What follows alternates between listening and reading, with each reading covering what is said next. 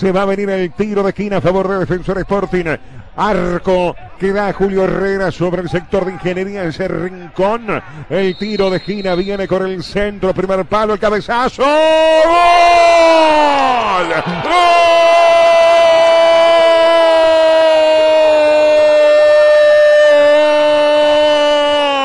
De defensor el flaco Lamas, metido dentro del área, el cabezazo en el primero y apareció metiéndose como esos goleadores de la historia de Defensor Sporting, con el pie hacia adelante, nada que hacer para Kevin Dobson, pegó en el techo pero de la parte de adentro del arco, gana Defensor en el minuto 6 de este primer tiempo, Defensor Sporting 1, Peñarol 0. Pero qué pedazo de partido en 6 minutos de juego, realmente con los dos equipos llegando. Era más fuerte defensor, estaba generando más fútbol el elenco Violeta, pero Peñarol había respondido. Y ahora, con un envío aéreo, una pelota que se cabecea, y en este caso no hay un segundo cabezazo, pero sí una entrada del flaco Andrés Lama, convertido en ídolo Violeta porque hace goles trascendentes. Fue el segundo de Andrés Lamas en el torneo.